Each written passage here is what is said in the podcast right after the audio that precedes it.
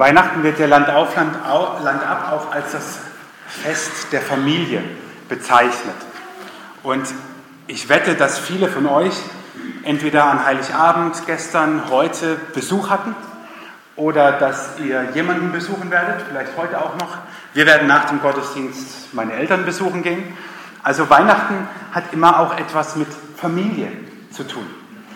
Jetzt ist es natürlich so, dass man sich bei manchen Teilen der Familie freut. Und dann gibt es auch noch den anderen Teil der Familie, bei dem freut man sich sehr. Und ich habe vorhin gesagt, wir wollen uns mal anschauen, was ist das eigentlich für eine Familie, in die Jesus hineingeboren wurde. Es gab ja keine Weihnachtstradition, logischerweise. Er, er wurde als, äh, also das Weihnachten damals war das erste Weihnachten und logischerweise gab es da noch keine große Familientradition, aber die Familie selber, in die Jesus hineingeboren wurde, ist schon eine sehr, sehr besondere Familie. Und ich will euch jetzt einfach mal mit hineinnehmen in einen Teil der Weihnachtsgeschichte, der gar nicht so bekannt ist, nämlich in die Familie von Jesus. Dies ist das Buch von der Geschichte Jesu Christi, des Sohnes Davids, des Sohnes Abrahams. Abraham zeugte Isaak, Isaak zeugte Jakob, Jakob zeugte Judah und seine Brüder. Judah zeugte Peres und Serach mit der Tama. Peres zeugte Hesron, Hesron zeugte Ram. Ram zeugte Aminadab, Aminadab zeugte Nachschon. Nachschon zeugte Salmon. Salmon zeugte Boas mit der Rahab. Boas zeugte Obed mit der Ruth. Obed zeugte Isai. Isai zeugte den König David. David zeugte Salomo mit der Frau des Uriah.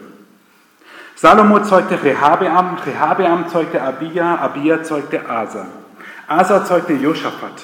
Josaphat zeugte Joram. Joram zeugte Usia. Usia zeugte Jotam. Jotam zeugte Ahas. Ahas zeugte Hiskia. Hiskia zeugte Manasse. Manasse zeugte Ammon. Ammon zeugte Josia. Josia zeugte Joachim und seine Brüder um die Zeit der babylonischen Gefangenschaft. Nach der babylonischen Gefangenschaft zeugte Joachim Shealtiel. Shealtiel zeugte Zerubabel. Zerubabel zeugte Abihud. Abihud zeugte Eliakim. Eliakim zeugte Asor. Asor zeugte Zadok. Zadok zeugte Achim. Achim zeugte Eliud. Eliud zeugte Eliasa. Eliasa zeugte Matan. Matan zeugte Jakob. Jakob zeugte Josef, den Mann der Maria, von der geboren ist Jesus, der da heißt Christus. Frohe Weihnachten. Das ist die Familie, in die Jesus hineingeboren wurde. Matthäus stellt den Stammbaum von Jesus vor die Weihnachtserzählung, Lukas stellt ihn danach hin. Und sie wollen uns zeigen, es ist sozusagen eine himmlische Familie, in die Jesus hineingeboren wurde. Sie haben in jüdischen Ahnenregistern geforscht und haben, Matthäus hat es kunstvoll gemacht, in verschiedenen Abschnitten dargestellt, wer hat eigentlich wen, mit wem gezeugt und wer ist Teil der Familie von Jesus, in die er hineingeboren wurde, weil es mehr ist als nur Maria und Josef. Stammbäume sind spannend. Wenn ich in meinem Stammbaum irgendwie eine große Persönlichkeit finden würde, irgendwie, keine Ahnung, ein Herrscher oder ein Raubritter oder keine Ahnung was, das wäre cool, aber das ist meines Wissens leider nicht der Fall. Es gibt zwar zwei große, Peter und Emil Brunner, Theologen ähm, des 20. Jahrhunderts, aber mit denen bin ich weder verwandt noch verschwägert. Ich wurde immer wieder darauf angesprochen, aber habe gesagt, nein, äh, leider nicht. Also in meinem Stammbaum gibt es da jetzt niemanden irgendwie so, wo ich sage, okay, lohnt sich mal näher hinzuschauen. Bei Jesus allerdings, da gibt es ein paar, wo es sich lohnt, mal näher hinzuschauen. Und das möchte ich mit euch machen. Ich möchte nicht alle, keine Sorge. Ich möchte ein paar von denen unter die Lupe nehmen. Und der erste, den wir uns anschauen, ist Jakob.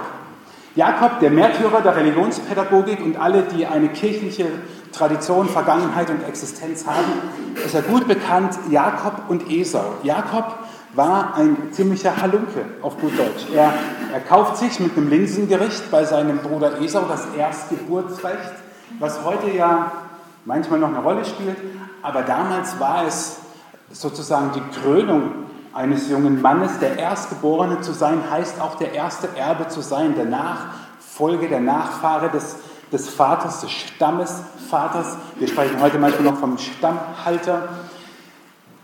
Jakob hat aber nicht nur das gemacht, sondern er hat regelrecht seinen Vater betrogen, als dieser nämlich seinen Erstgeborenen Esau segnen wollte, bevor er starb, Isaak, da verkleidete sich Jakob. Jakob wird so ein bisschen als der Schönling äh, dargestellt, so der Hipster irgendwie, und äh, Esau war eher so der andere. Und Jakob hat sich verkleidet, sodass sein Vater dachte, sein Bruder ist da, und er schleicht sich den erstgeborenen Segen von seinem Vater.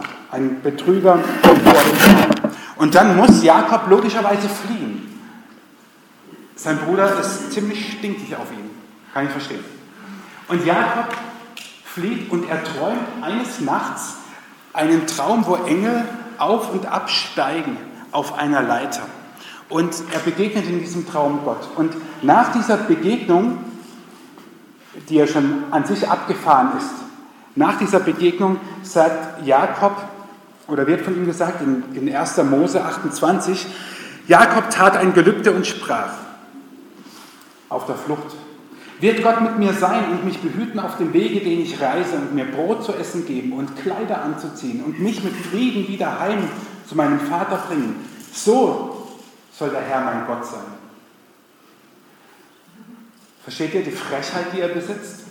Wenn Gott mit mir sein wird, mich behüten wird, mir Brot zu essen gibt, Kleider anzuziehen und mich mit Frieden wieder heim zu meinem Vater bringen will, den ich gerade beschissen habe, dann soll er mein Gott sein.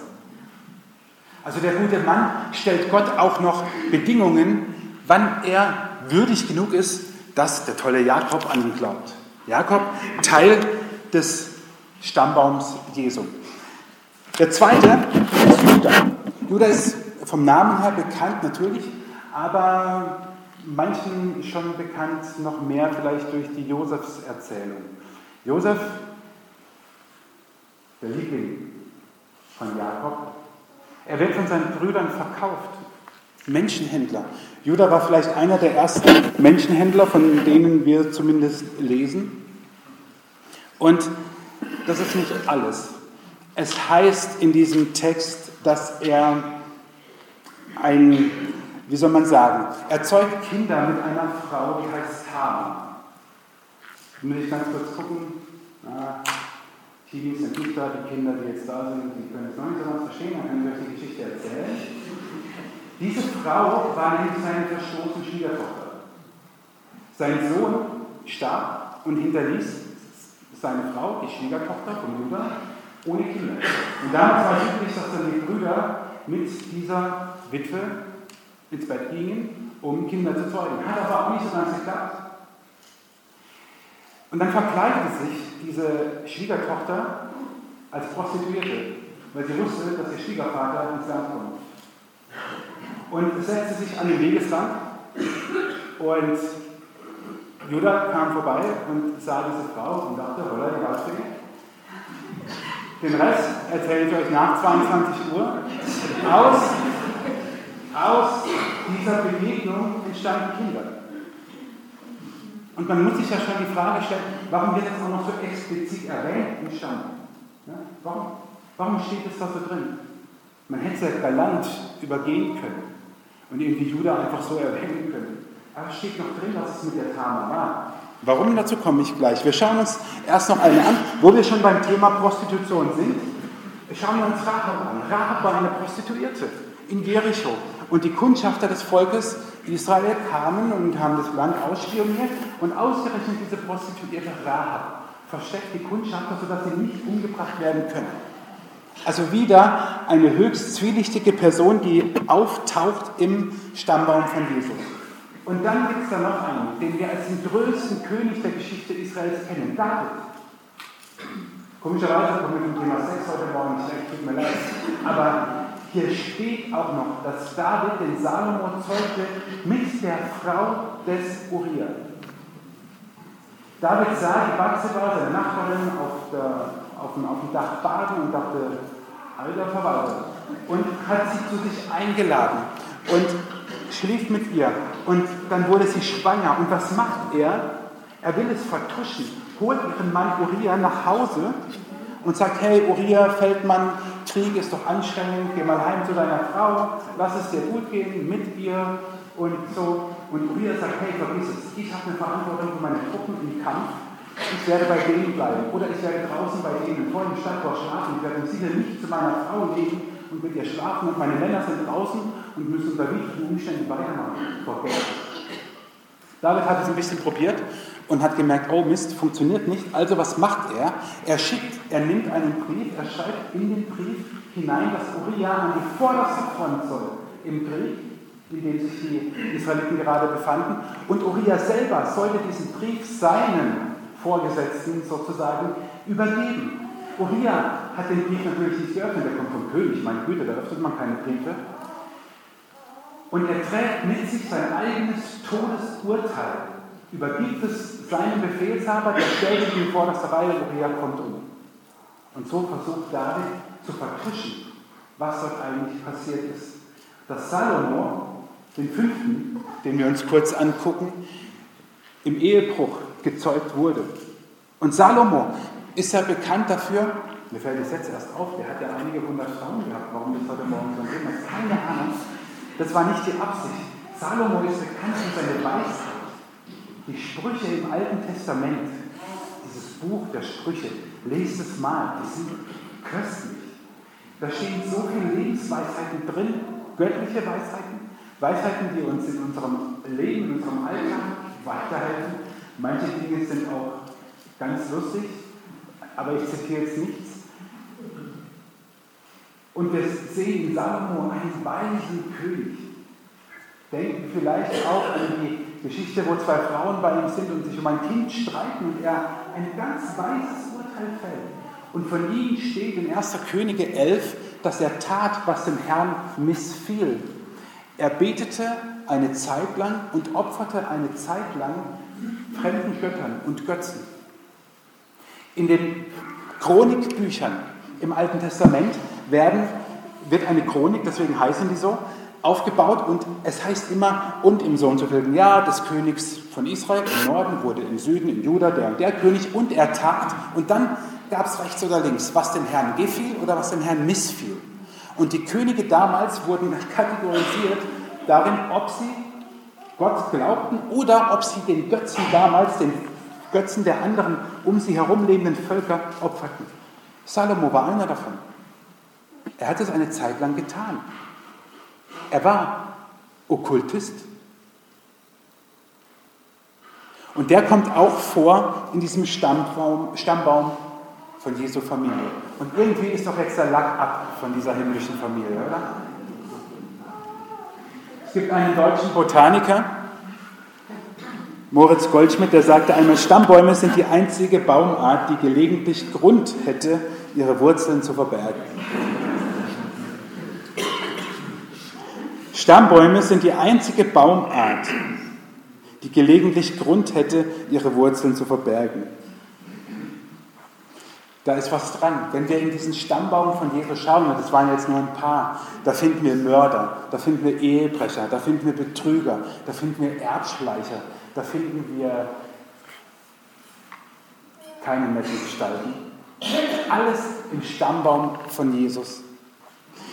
Jochen Klepper hat mal in einem ähm, Adventlied, ist es eigentlich, die Nacht ist vorgedrungen, gedichtet, Gott will im Dunkel wohnen. Gott will im Dunkel wohnen. Jesus hat sich das ausgesucht. Wir sollten nicht glauben, dass Gott irgendwie nach Weihnachten dachte, boah, ich habe mir die falsche Familie ausgesucht. Oder der Engel, oh nein, sorry, Google Maps, Falsches Haus. Das war doch nicht Maria. Wir können es nur nicht machen. Leute, Gott hat es schon absichtlich gemacht. Gott will im Dunkel wohnen. Wir müssen uns daran gewöhnen, dass wir an einen Gott glauben, der gerne im Dunkeln wohnt, weil nur dort kann seine Kraft, sein Licht hell strahlen. Wenn die Kinder artig sind, kommt zu ihnen das Christkind. Dieser Reim ist nicht nur erbärmlich, der ist auch falsch. Wenn die Kinder artig sind, kommt ihnen das Christkind. Vielleicht kennt ihn mancher von euch.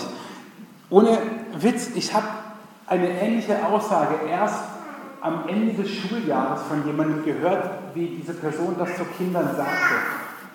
Als sie sich gerade nicht benommen hatten, sagte sie, das Christkind im Himmel, im Himmel sieht alles.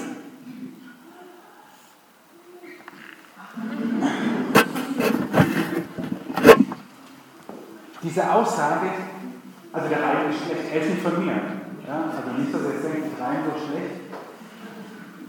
Der ist sogar inhaltlich grob fahrlässig falsch, aber ich habe ihn trotzdem, weil er so schlecht ist, dorthin äh, in die Folie rein, weil Gott eben nicht nur zur reinen Magd Maria kommt, sondern er kommt zu diesen üblen Typen. Und gerade in der Weihnachtsgeschichte wird es ja auch nochmal deutlich, er kommt ja zu den Hirten. Die Hirten waren damals Menschen, mit denen irgendwie keiner so richtig was zu tun haben wollte. Niemand wollte mit denen was zu tun haben. Das waren üble Burschen. Und Gott kommt in dieses Dunkle. In der Weihnachtsgeschichte, egal ob wir sie jetzt christlich, kirchlich oder ob wir sie einfach gesellschaftlich mal, mal anschauen, was wird über Weihnachten, was, was wird transportiert? Es wird transportiert, Gott kommt irgendwie so in die dunkle Nacht. Das lässt sich ganz gut vermarkten. So mit Nacht, mit Lichtern, ja, manche Vorgärten ich will jetzt niemanden von euch persönlich angreifen, aber die müssen ja schon immer ein kleines Kraftwerk im Keller haben, damit es alles beleuchtet werden kann, was da so rumsteht.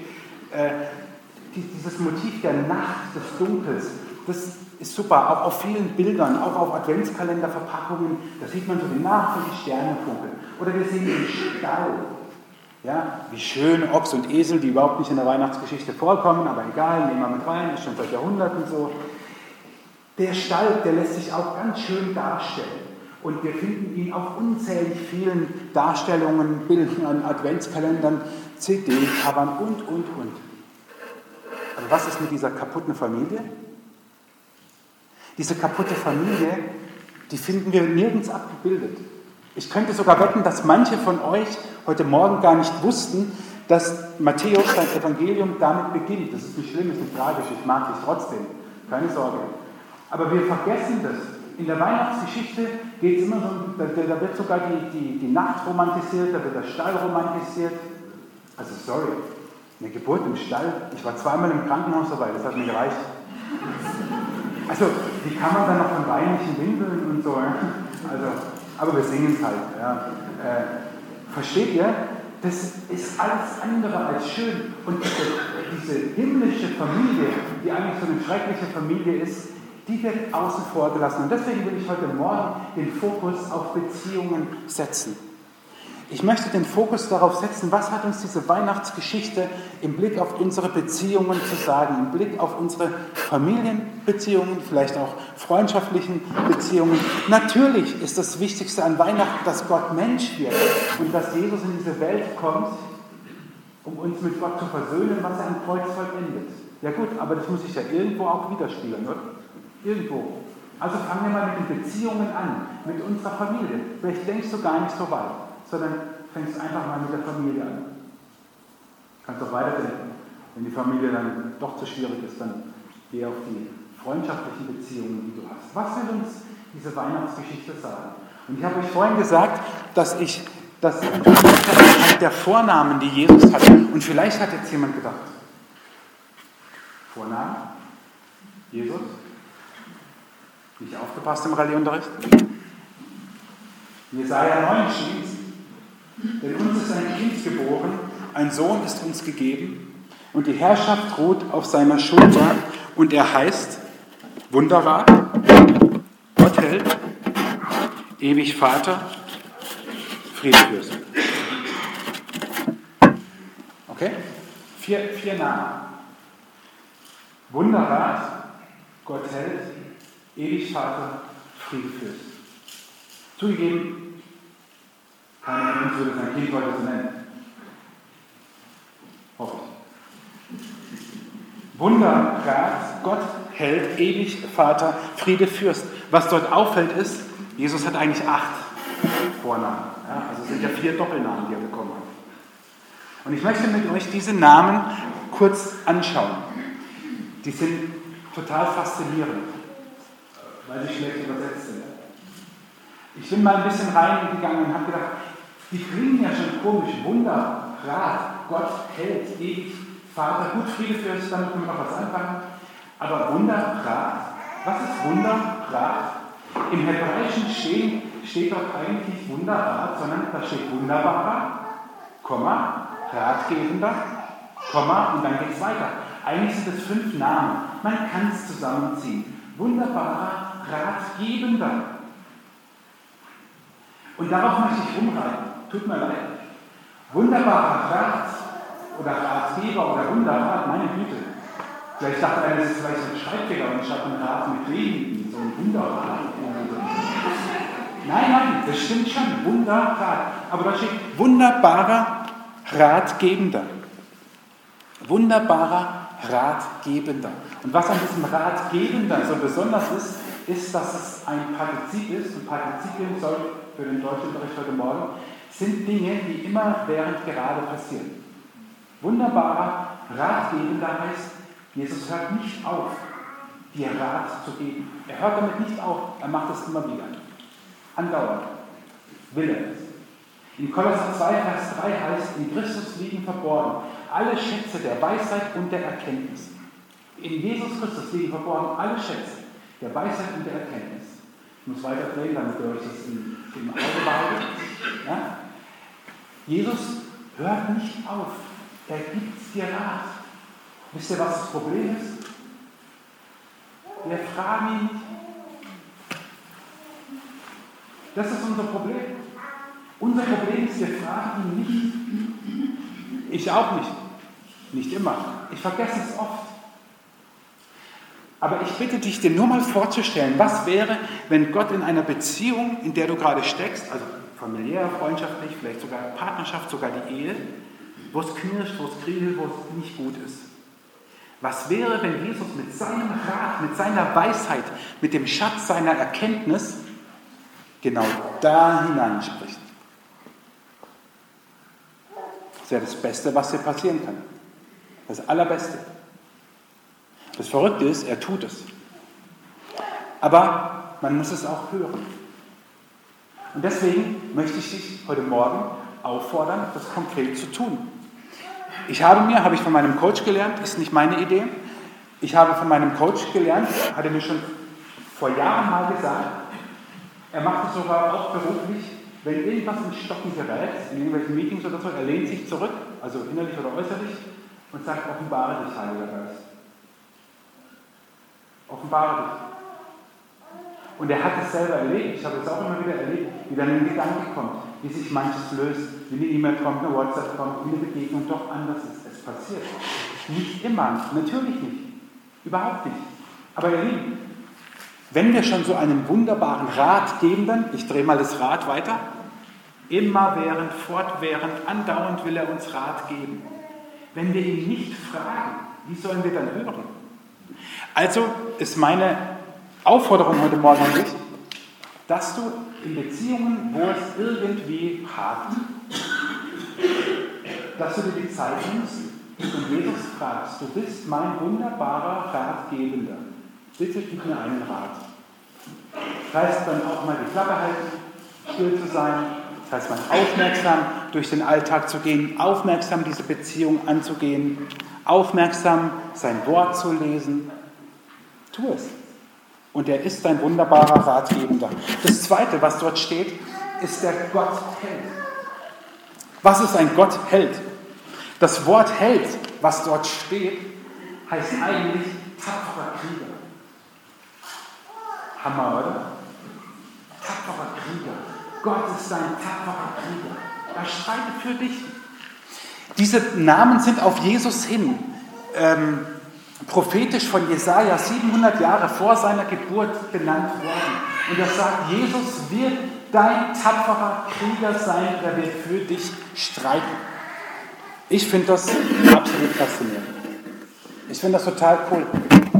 Vielleicht haben wir von Jesus so ein bisschen diesen Kuschelblick gerade an Weihnachten. Ja, das niedliche kleine Baby und so. Jesus streitet für dich, er hört nicht auf.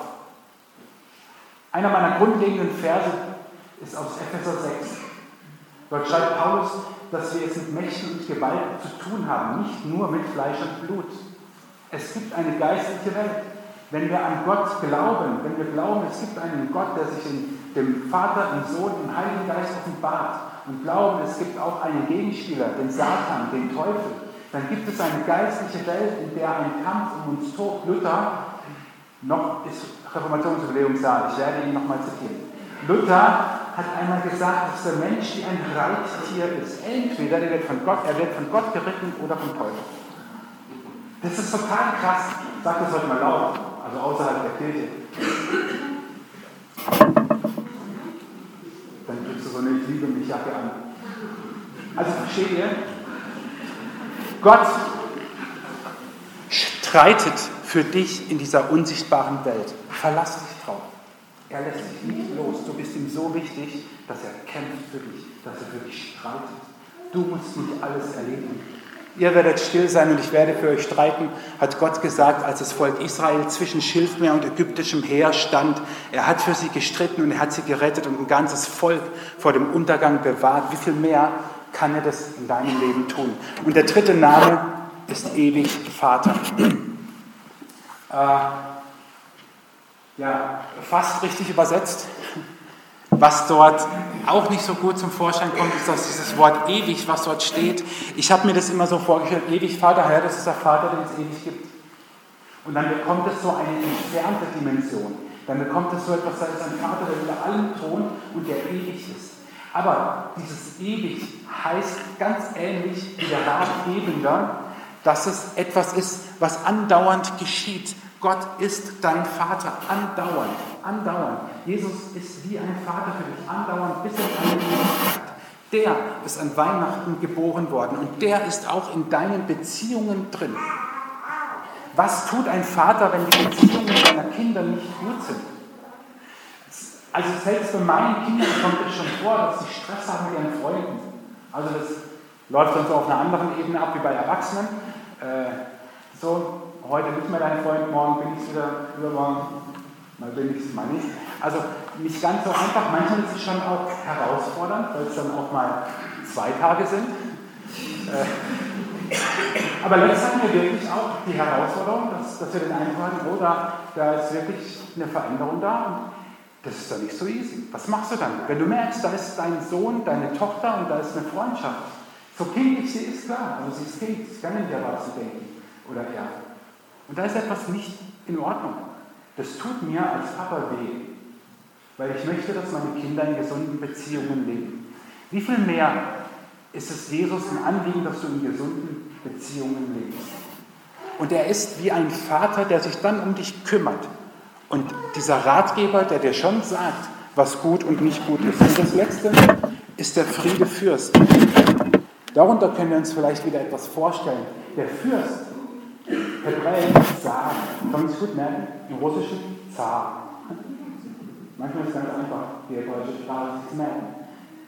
Und dieser, dieses Wort Friede heißt Shalom. In einer englischen Übersetzung heißt Friede Fürst Chief of Well-Being. Ich finde die Hammer Übersetzung. Chief of Well-Being. Also äh, neudeutsch übersetzt, er ist der Chef des Wohlbefindens.